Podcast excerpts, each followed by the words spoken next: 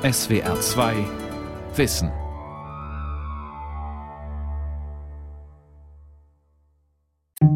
Wir leben in einer Gesellschaft, wo wir keine Ziele mehr haben. Das nennt man ja auch eine sinnentleerte Gesellschaft.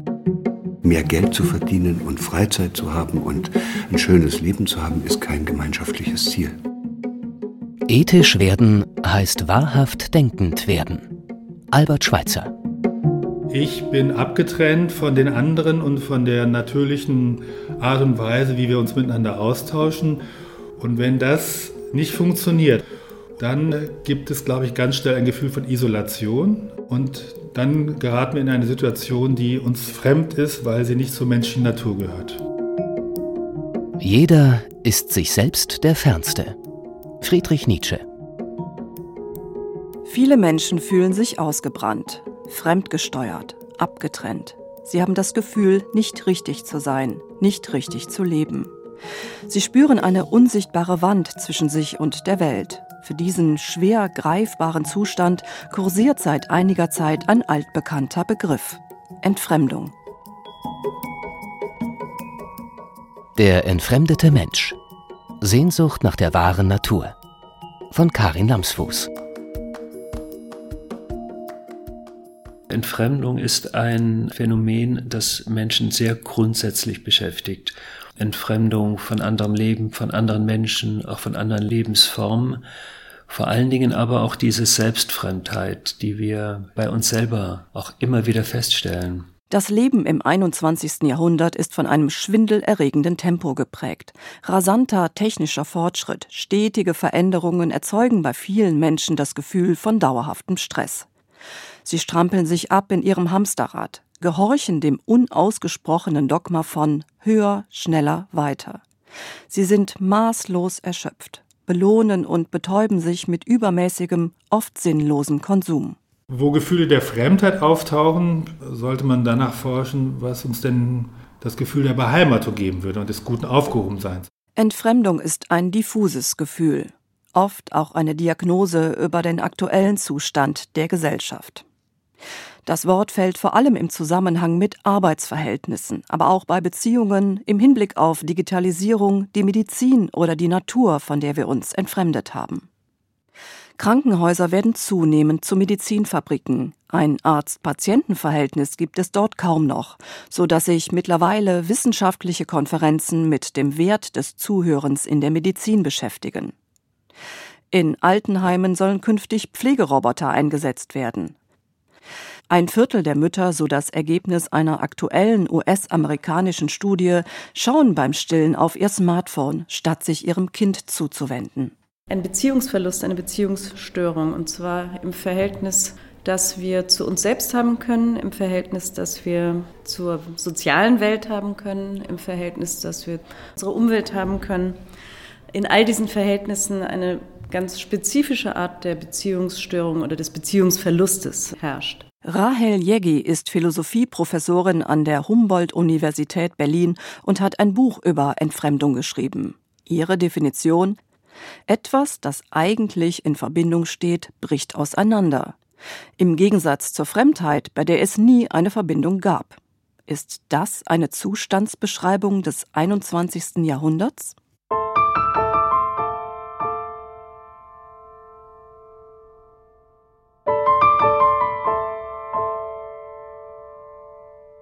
Den Begriff Entfremdung hat wesentlich Karl Marx geprägt, vor rund 170 Jahren.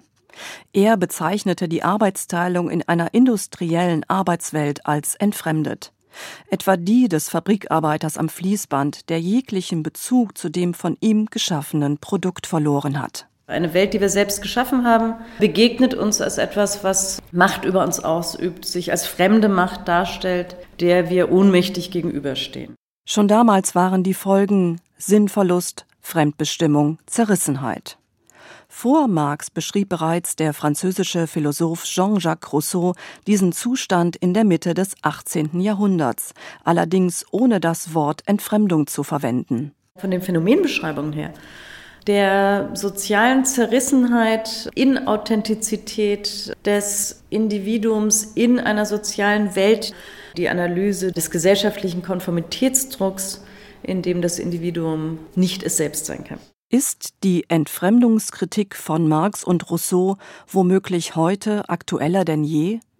Hat sich die Welt mittlerweile so verändert, dass sie der menschlichen Natur gar nicht mehr entspricht? Eine stark befahrene Straße in einer deutschen Großstadt. Ein gläserner Büroturm reiht sich an den anderen. Claudia, die nur ihren Vornamen nennen möchte, steht nervös vor dem zehnstöckigen Gebäude, das sie irgendwann nicht mehr betreten konnte. Jetzt noch fühle ich mich angespannt und ich merke, dass meine Hände anfangen zu zittern, wenn ich vor diesem Gebäude stehe. Und allein das Gefühl, wenn ich da jetzt rein müsste, es ging nicht. Es ging nicht mehr. Ich möchte dieses Gebäude nie mehr betreten müssen. Fünf Jahre lang hat die gelernte Touristikfachwirtin in dem Großunternehmen gearbeitet. Qualitätsmanagement, der Aufgabenbereich klang erstmal gut. Mit der Zeit ist sie schwer krank geworden durch diese Arbeit. Eine entfremdete Arbeit, wie sie heute sagt. Alte Bilder kommen hoch. Ja, auch viele persönliche Erinnerungen an die Art und Weise, wie mit Kollegen umgegangen wurde. Ist ein schwarzes Kapitel meines Arbeitslebens, was ich gerne abschließen möchte, komplett. Also wenn ich ehrlich bin, möchte ich jetzt gerne gehen. Ich möchte weg hier, ganz schnell. Claudia hatte einen Zusammenbruch. Ein Jahr Arbeitsunfähigkeit mit Hilfe einer langen Psychotherapie wieder auf die Beine gestellt, wegen eines Jobs, den sie heute als menschenunwürdig bezeichnet. Dabei fing alles gut an im Qualitätsmanagement des Touristikunternehmens. Sie hatte viele Kundenkontakte am Telefon, wollte die Anrufer ernst nehmen, auf ihre Probleme eingehen. Doch sie wurde stark reglementiert. Wie ein Roboter, so empfand sie es. Uns wurde vorgeschrieben, wie oft wir den Namen des Kunden zu nennen haben. Und für mich persönlich ist es schrecklich, den Kunden als Nummer zu sehen, als Fallnummer. Hinzu kommt, dass ich selber überhaupt keine Möglichkeiten hatte, mich mit einzubringen. Die Kunden hatten keine Namen mehr, nur noch Nummern. Auch die Mitarbeiter sprachen sich, etwa in Mails, gegenseitig nicht mehr beim Namen an, sondern nur noch mit Kürzel. Erster Buchstabe des Vornamens plus ersten Buchstaben des Nachnamens. Aus Claudia wurde das Kürzel CF. Für die 49-Jährige der Gipfel der Entfremdung. Doch es wurde noch schlimmer. Im Laufe der Zeit konkretisierte sich, dass wir gewisse Tasten drücken mussten, wenn wir in die Pause gingen, wenn wir auf Toilette mussten. Claudia fühlte sich kontrolliert, gemaßregelt. Was zählte, waren die Zahlen. Die Menschen verschwanden dahinter. Der Psychiater Michael Schonnebeck leitet eine psychosomatische Klinik für Menschen, die in ihrem Job seelisch krank wurden. Also das Bemerkenswerte in der modernen Arbeitswelt ist, dass sie unglaublich auf Effizienz getrimmt ist. Und das geht gut, solange alle voll ihre Leistung bringen. Das heißt, diese Vorstellung, dass wir hochaktiv, optimal leistungsfähig sind, ist eine irrige. Und ich glaube, dass wir als Gesellschafter umlernen müssen. In Claudias Unternehmen wurde am Abend die Arbeit ausgewertet. Anzahl der Anrufe, Anzahl der abgefertigten Kunden und wie oft der Kunde mit Namen angesprochen wurde. Das veränderte auch Claudias Seele. Vollkommen empfindungsarm. Also ich konnte keinen klaren Gedanken mehr fassen. Ich habe Unfälle gehabt zu der Zeit, Autounfälle. Vollkommen wirr, unkonzentriert, nicht mehr wissen, was man zwei Minuten vorher gedacht hat. Ich habe teilweise Angst gekriegt, dass irgendwas mit mir nicht stimmt. Der Arbeitsalltag ist vor allem in Großunternehmen nach Regeln des Neoliberalismus organisiert. Effizienz, Wettbewerb, Schnelligkeit und Wachstum. Die menschliche Seele braucht aber etwas ganz anderes, sagt Psychiater Michael Schonnebeck.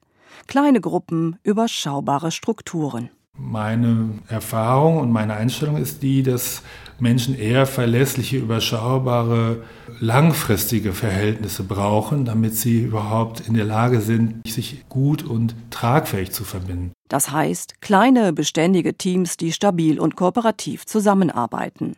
Abkehr von dem, was heute üblich ist. Arbeitsverdichtung, Reizüberflutung, dauernde Umstrukturierung, ständiger Druck innerhalb der Teams, Prämien- und Bonussysteme oder Umsatzhitlisten, die die Konkurrenz untereinander anstacheln.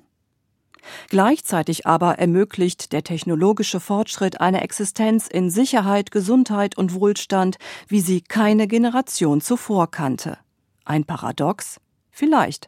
Vor allem aber ein Auslaufmodell, meint der Hirnforscher Gerald Hüther, der sich schon lange gegen Konkurrenz und Wettbewerb ausspricht. Dieser Wettbewerb, der bringt nichts Neues in die Welt, sondern der macht lediglich Spezialisierung. Also wenn man es richtig hart übertreibt, würde man sagen, Leistungssportler und Fachidioten, die kriegt man durch Wettbewerb. Aber kompetente, beziehungsfähige, kreative, weltoffene Menschen, die wir heute dringender als irgendwas anderes brauchen, die kommen nicht durch Wettbewerb zustande, sondern die kommen dadurch zustande, dass die mit anderen gemeinsam nach Lösungen suchen. Und insofern haben wir gewissermaßen für unsere gegenwärtige Art des Zusammenlebens die falsche Theorie.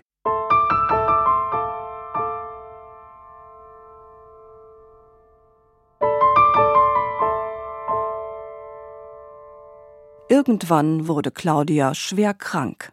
Das fing an mit den klassischen Symptomen wie Kopfschmerzen, Rückenschmerzen. Dann schlug es mir auf die Stimme. Die Stimme ging immer mehr weg. Dann kam ein Hörsturz dazu, das Gefühl von grippeähnlichen Symptomen, die immer wieder hochkamen. Sobald ich dann eine Krankmeldung hatte, waren die Symptome direkt weg. Und die Abstände wurden immer kürzer.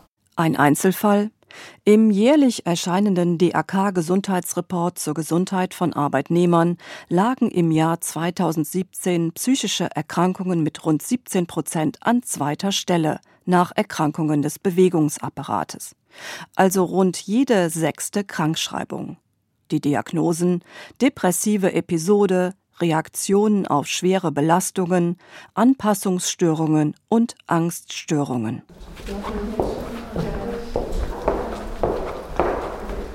Psychosomatische Tagesklinik am Hansaring in der Kölner Innenstadt. Hierhin kommen Menschen, die durch ihren Job körperlich und seelisch krank geworden sind. Ja, die Zarten, die Empfindsamen, die dafür besonderes Gespür haben, leiden als Erste. Aber die würde ich in diesem Sinne dann als Indikatoren betrachten. Sagt der Psychiater und Klinikleiter Michael Schonnebeck. Okay. Die langen Flure sind vanillegelb gestrichen. Farbenfrohe Bilder schmücken die Wände, keine Spur von Klinikatmosphäre. Die Menschen, die von Zeit zu Zeit herumlaufen, um ihren Therapieraum zu wechseln, sind durchschnittlich 45 Jahre alt. Alle hatten gute Jobs, standen mitten im Leben, wahrlich keine Verlierertypen. Und dennoch sind sie irgendwann aus dem Netz gefallen, konnten dem Druck von Wettbewerb und Effizienz nicht mehr standhalten. Sie kommen mit Angststörungen oder Depressionen. Manche wollten sich umbringen. Vielfach war Überforderung im Job der Auslöser. Der Satz meiner Arbeit war entfremdet fällt in den Einzel- oder Gruppengesprächen nie, sagt Michael Schonnebeck. Trotzdem sagen die Schilderungen der Patienten im Kern genau das aus. Sie sagen, ich fühlte mich alleine oder im Stich gelassen, nicht mehr solidarisch, nicht mehr unterstützt. Isoliert, alleine, abgetrennt, abgekapselt, nicht mehr in Verbindung. So schildern Menschen dieses diffuse Gefühl. Oder ich gehöre nicht mehr hierher. Zwischen mir und dem Rest der Welt ist eine gläserne Wand. Raum für Musiktherapie, für Kunsttherapie, Gesprächstherapie. Michael Schonnebeck öffnet vorsichtig eine weitere Tür. Das ist eigentlich das schönste Raum, das ist der Körpertherapieraum geradeaus. Das ist der einzige Raum, der mit hellem Teppichboden versehen ist, den man nicht mit Schuhen betreten darf. Das Sonnenlicht fällt durch das Dachfenster auf den cremefarbenen Wollteppich. Zwei große Pflanzen, ansonsten ist der Raum leer. Zehn Menschen stehen sich jeweils zu zweit gegenüber. Es herrscht gedämpfte Stille. Die Patienten legen sich gegenseitig zaghaft die Hände auf die Schultern, lassen sich danach in die Arme des anderen fallen. Hier geht es darum, so Michael Schonnebeck, etwas Verlorenes wieder zu entdecken, nämlich Kontakt und Verbundenheit nach einer langen Zeit der Entfremdung. Einer der häufigsten Effekte, die auftreten, ist, dass Patienten gerührt sind, oft auch zu Tränen gerührt. Und das sind immer sehr andächtige Momente. Und das hat ja was sehr Tröstliches, diese Erfahrung immer wieder zu machen. Psychische Erkrankungen sind die Hauptursache für Berufsunfähigkeit und Frühverrentung. Der Klinikaufenthalt hat zum Ziel, das zu verhindern. Michael Schonnebeck hat zahlreiche Studien ausgewertet zu der Frage, welche Bedingungen brauchen Menschen, um seelisch gesund zu bleiben. Eine der wichtigsten Antworten Menschen bleiben dann stabil, wenn sie in überschaubaren Gruppen und in tragfähigen, zuverlässigen Verbindungen leben und arbeiten. Stattdessen aber wurden immer mehr Betriebsstrukturen aufgelöst, es wurde umstrukturiert, globalisiert, privatisiert, automatisiert. Es gibt keine Postämter mehr. Vorbei. Mit den rechtschaffenden Beamten, die in einem überschaubaren Tempo da gearbeitet haben und sehr verlässlich über Jahre und Jahrzehnte präsent war, gestrichen. Nicht mehr effizient genug. Menschen, die aber so etwas brauchen, solche Arbeitsplätze, wo es verlässlich, unaufgeregt zugeht, wo wenden die sich hin? Also insofern gibt es wirklich gesellschaftliche Entwicklungen, die man mit Sorge betrachten kann.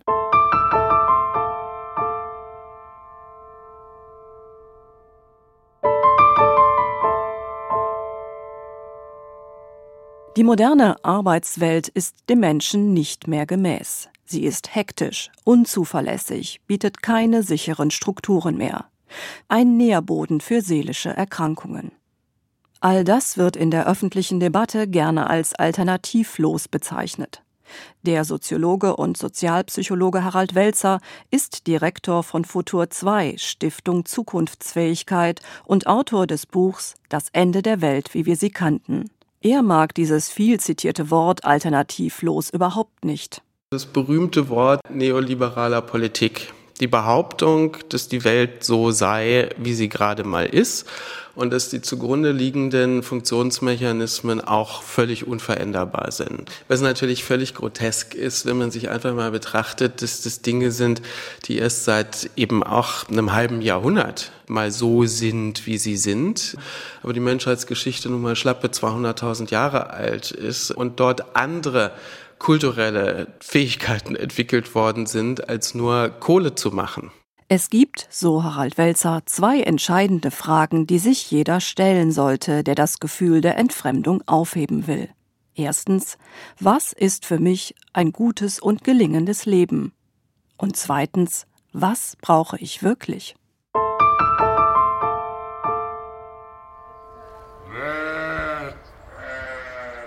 Am Ende einer Stichstraße in der Eifel, Waldrand mit Blick auf Felder, ein kleiner Hof.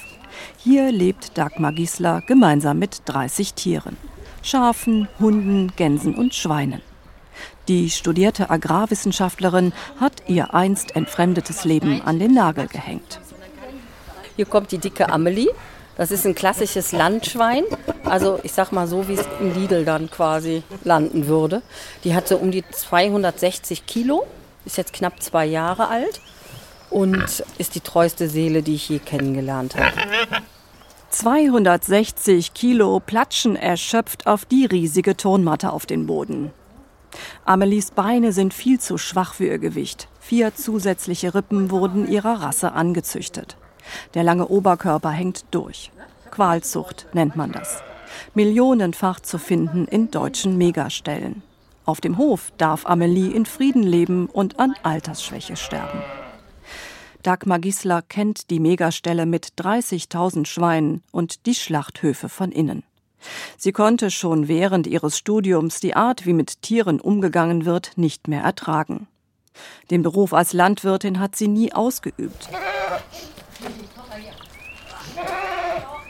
Dagmar Gisler lebt bescheiden, fährt ein Schrottauto, wie sie sagt. Der Hof ist gemietet, Eigentum interessiert sie nicht. Einmal im Monat ist Hoftag. Jeder, der will, kann kommen. Ein klassischer, ich nenne ihn mal klassischer Currywurstmann. Und hat dann auch, als er sich angemeldet, gesagt, also seine Frau würde sich das angucken wollen. Er kann mit Tieren nichts anfangen. Sie bleiben nur eine halbe Stunde. Und das ist alles nichts für ihn. Sie waren vier Stunden hier und er hat nachher mit der Amelie, einem Schaf und einem Hund zusammen auf einer Matratze gesessen und hat tatsächlich geweint, weil er sich geschämt hat, dass er sich nie Gedanken darüber gemacht hat. Und mittlerweile nimmt er gar keine Fleischprodukte mehr zu sich und hat auch eine komplette Umschulung gemacht und hat jetzt einen sozialen Beruf.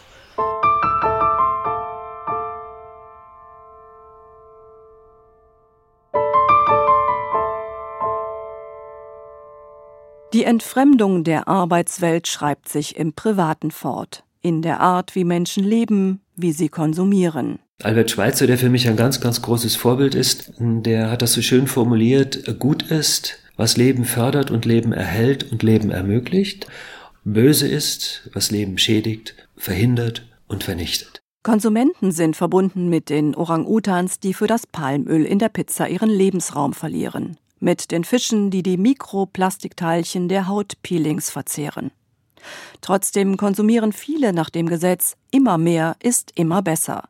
Das Mantra des unbegrenzten Wachstums hat sich auch längst im Alltag breit gemacht.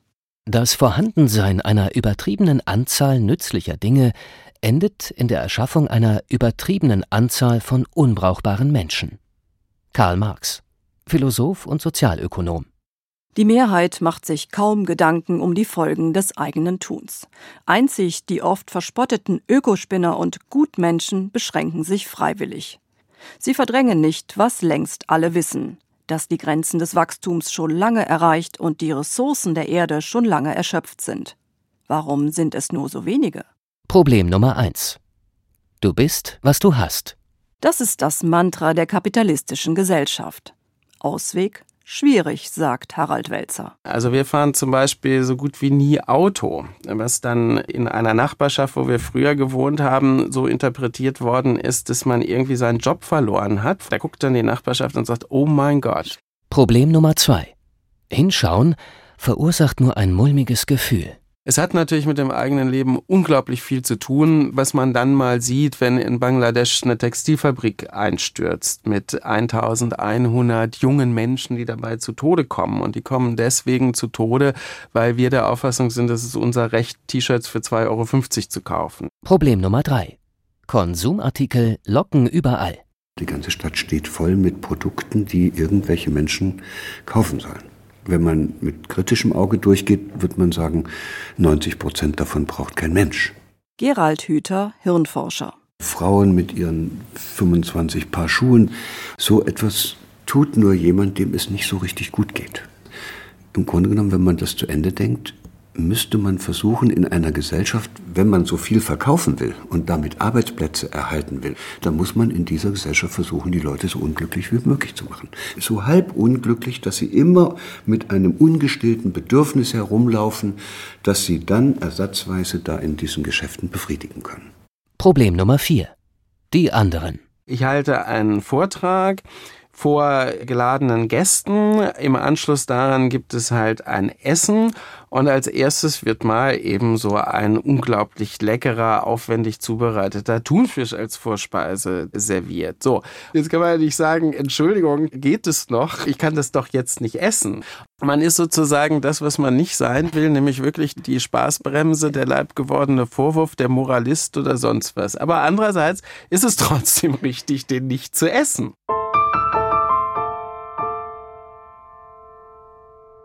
Ich bin Leben, das Leben will.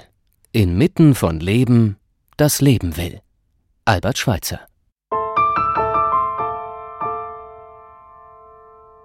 Der Dalai Lama mahnt in seinem Buch Rückkehr zur Menschlichkeit, neue Werte in einer globalisierten Welt zu einer fast verlorenen Tugend Selbstdisziplin. Glück und Verbundenheit entstehen in seinen Augen dadurch, dass jeder seinen Wünschen Grenzen setzt, sich bei allem, was er kauft, fragt, brauche ich das wirklich? Trägt es wirklich bei zu einem guten Leben? Ganz oft ist die Antwort Nein. Trotzdem, wer ein verbundenes Leben führen will, hat es schwer, meint Klaus Eurich, emeritierter Professor für Ethik und Kommunikation und Autor des Buchs Aufstand für das Leben, Vision für eine lebenswerte Erde. Das hängt natürlich zutiefst mit der Eindimensionalität auch unseres ökonomischen Systems zusammen. Wir haben gleichsam keine Ausstiegsluken und wir haben auch für die Menschen, die dieses zerstörerisch lassen wollen, haben wir noch keine Netzwerke, die wir unbedingt brauchen. Das heißt, noch muss jeder die Veränderung aus eigener Kraft schaffen. Die große Masse hat niemand hinter sich. Für Hirnforscher Gerald Hüther geht der Weg weg von der Entfremdung durch Konkurrenz, Wettbewerb, Gier und Geiz hin zur Verbundenheit nur durch Kooperation. In der Biologie sieht es so aus, dass offenbar solche Weiterentwicklungen, die wirklich innovativ in dieser Weise sind, dass sie nicht einfach nur das Alte fortschreiben, dass die immer dann entstehen, wenn sich etwas verbindet. Und das bringt uns zurück zu der Frage, was menschliche Gemeinschaften zusammenhält. Das ist eben nicht Konkurrenz und Angst, sondern das ist das andere. Und das steht in der Bibel, das heißt Liebe. Claudia, die durch ihren alten Job in dem Touristikunternehmen schwer krank geworden ist, brauchte ein ganzes Jahr, um wieder seelisch auf die Beine zu kommen. Nun hat sie einen neuen Job in einem Familienunternehmen. Ihr neuer Job bietet genau das, was laut Michael Schonnebeck für seelische Gesundheit wichtig ist. Kleine Teams, kein künstlich erzeugter Konkurrenzdruck und Menschlichkeit. Jeder darf seine Ideen mit einbringen und ich kann meinen Teil dazu beitragen mit meinen Erfahrungen. Ein anderer bringt seine Erfahrungen mit und das funktioniert in der Gemeinschaft unheimlich gut. Und ich darf wieder Mensch sein. Bei Claudia war es ein Entwicklungsprozess von einem entfremdeten Leben, in dem sie fast das Gefühl für sich selbst verloren hat, zu einem Leben in Verbundenheit mit ihren eigenen Bedürfnissen, mit denen ihrer Mitmenschen und in ihrem Fall sogar mit allen Lebewesen. Claudia lebt seit ihrer Krise vegan. Sie überlegt, ihr Auto abzuschaffen. Konsum spielt in ihrem neuen Leben kaum noch eine Rolle. Weg von der Entfremdung hin zur Verbundenheit bedeutet, das alles zu hinterfragen. Konsum, Lebensstil, Beziehungen, Arbeit. Radikales Aufräumen, radikale Selbstbeschränkung. Manche schaffen es, weniger zu arbeiten, weil sie weniger konsumieren und so auf einen Teil des Lohns verzichten können. Andere müssen lange suchen nach einem Arbeitsplatz, an dem sie ihre Werte leben können. Sie sind Außenseiter in einer Welt, in der sich alles ums Geld dreht. Noch, meint Gerald Hüther. Vielleicht mussten wir durch so eine Phase durch, wo man sich erstmal gegenseitig die Köpfe eingeschlagen hat und wo wir uns auch gegenseitig bewiesen haben durch Wettbewerb, wozu der Einzelne als Einzelwesen im Guten wie im Schlechten überhaupt in der Lage ist. Aber jetzt ist erledigt. Man braucht nicht noch mehr Wettbewerb, um sich zu beweisen, wie hoch der Mensch springen kann. Und das wird wohl nur noch gemeinsam gehen. Da ist das Zeitalter der Einzelkämpfer wohl jetzt vorbei.